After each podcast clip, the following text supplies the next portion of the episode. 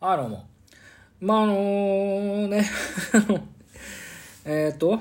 31日も放送飛ばしたんですけど、まあ、心も動きませんで、まあ、いろいろ、なくもなく、あったような、あったような、なかったような、いろいろあるんですけど、うん、失礼しました。あのー、ね、ずっとね、録画して見てなかったドラマがありまして、えー、TBS の日曜劇場ですね、えー、2018年の9月すげえな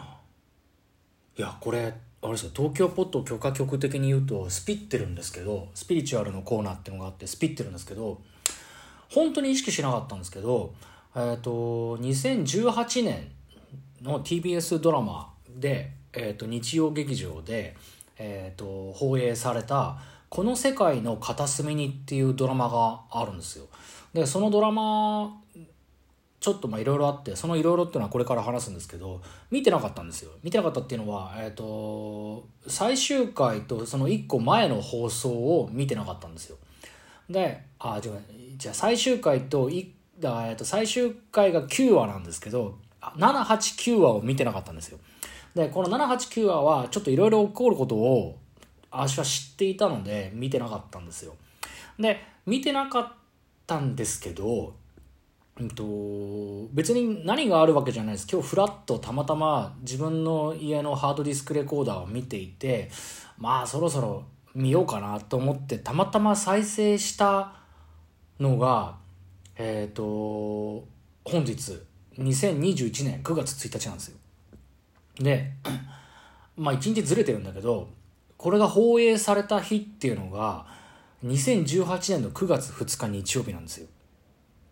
つまり、21、20、19、18だから、4年前の、今日、あ、昨日、あ4年前の9月2日に、えー、放映された、えっ、ー、と、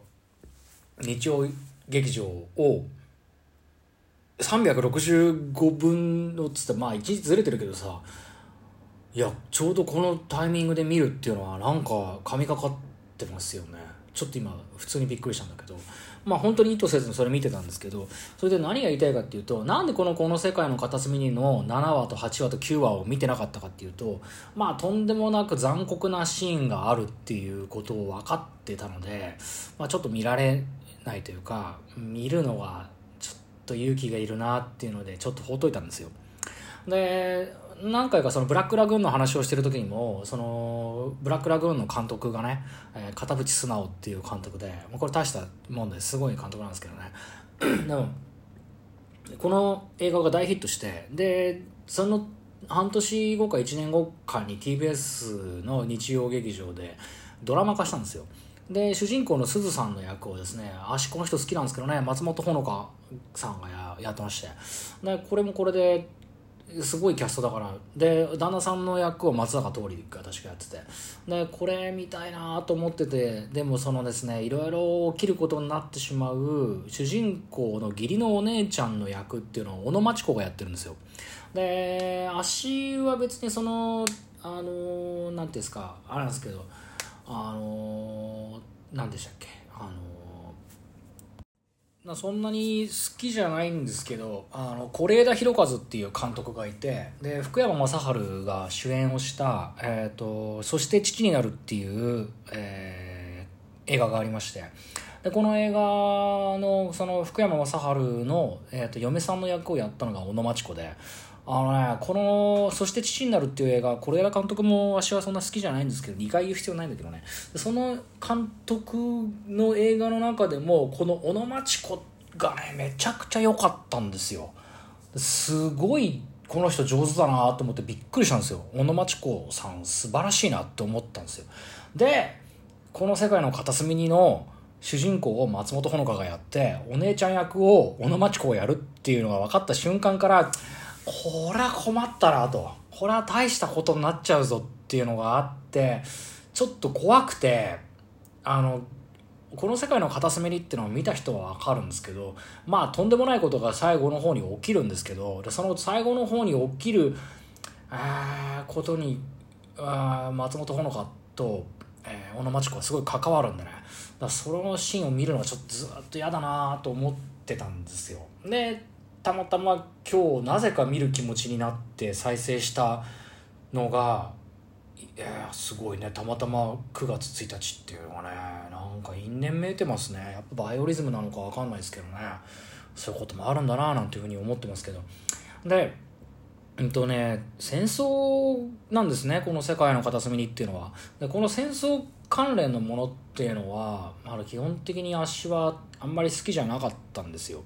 でえーと、いろんな紆余曲折があって今は自分やっぱりいい映画戦争映画っていうのはハードルが高いけれどもその中でもいいものはあるっていう風な、えー、落としどころに行ったんですけど、えーと、例えばね何がダメだったかっていうとスピルバーグの「プライベート・ライアン」ですね。と,、えーと「シンドラのリスト」っていう映画は、まあ、それはシナリオ的には素晴らしいというかすごい映画だし撮影テクニック的にもすごいんだけどこの映画って戦争っていうものが美談になっちゃってるなっていうところになんかこうなんだかなって思う部分があってずっと嫌いだったんですよ。でその自然界の鷹っていうね、えー、まああれですよね、えーと千葉哲也が書いた漫画がありますけども、まあ、それもそうだしさ、あのー、戦争っていうものは良くないものなんですけど当然そうなんですけど、あのー、その中で生きてる人たちっていうのが必死に生きてるから例えば特攻隊とかね、えーと、それはあのー、特攻隊記念館ですね。えーと、鹿児島にもあるんですけどね鹿児島の特攻隊のその資料館なんかを見に行ってもそんなことを思うんですけどうんと必死に生きてる分なんかこう今のんべんたらりとふぬけみたいに生きてる自分なんかからななんかよりもよっぽど一生懸命誰かのために生きてるなっていうのを感じるわけですよ。でそれって純粋な青年とか少女が見ちゃうとなんか今みたいにグダグダ生きて月曜日の朝にスカート着られるような生活をしてる私なんかよりもこの時代の人の方が一生懸命生きてるじゃんっていうことになっちゃうわけですよ。でそうなっちゃうと戦争時代の方がよく生きれるよねっていう話にさらに発展してえー、て言うかな戦争を来賛するわけではないけど、うんと、戦争っていうものの時代の方がなんか自分はしっかり生きることができるんじゃないかっていう勘違いをする人間がいるんじゃないかなと思ってすごく危惧しているわけですよね。だから「プライベート・ライアン」とか「シンドラーのリスト」とかっていう映画は手放しには認められなかったのでうーん何ですかね。えっ、ー、と例えばスタンリー・キューブリックの、えー、フルメタルジャケットみたいな映画ベトナム戦争の映画ですけど、まあ、そういうのとかねキリングフィールドとかね、えーそういうのはなんかいいなと思ってたけどイーストウッドが撮った硫黄島からの手紙とか、えー、父親たちの正常期みたいな映画はちょっと違うんじゃないかなっていうふうにずっと思って否定していた時代が長かったんですけどでも散々映画を見るようになるといや本当に実録のもう救いも何もない戦争映画っていうのが結構あるんだってことが分かってくるわけですよ。そうすると、うんと、手放しにこう何でもかんでも戦争映画がダメっていうわけじゃなくて、えーと、商業戦争映画は確かにダメですよ。だからそれこそねあの永遠のゼロとかねよくない映画ですけどよくないって言ってまあこれね 誰もどうせ誰も聞かないからいいんだけどさよくない映画だしさ日本人が作る戦争映画ってのは大した映画は特にないんですけどね。だけどやっぱりそのナチスドイツに侵攻されたあのポーランドとかねそれからソビエトとかあっちの方のなんでひどい目にあった、えー、難民の映画っていうのはねやっぱり奥が深くて面白いって言ったらあれですけどじんとくるのでやっぱ必要な映画だなっていうふうに思うんですよね。っていう状態があるからそういう映画はまあ認め認めるというかなきゃいけない映画だなっていうふうに考え方も変わってきたんですけどあのね今日このねたまたまその日曜洋画劇日曜劇場のねこの世界の片隅にっていうののね、えー、2018年にこうあの放映された、えー、第7話を見てた時にちょっと思っちゃったんですけどうんなんていうのかなその私が散々思ってたシンドラのリストとかプライベート・ライアンで良くないって思っていたことまあ史上最大の作戦とかもそうですけどね、まあ、ダンケルクとかもそうですけど全部同じね、あのー、ところですけど。うんなんていうかなその一番考えちゃったのは戦争時代に生きがいを生きがいっていうか生きる意味みたいなものが分かりやすく提示されていて誰かのために命を捧げて、えー、死んでいくっていうことを画面でやっていてでそれに対して影響されて戦争時代の方がなんか生きてる意味があるって感じちゃう若者がたくさんいる気がするからこんな映画ばっかりあっちゃいけないよっていうふうにずっと思ってたんだけどうーんそれを一番思ってたのは自分なんだなっていうのをねなんか今日思っちゃいましたね。思っちゃったんだからしょうがないんだけどさ。あーなんか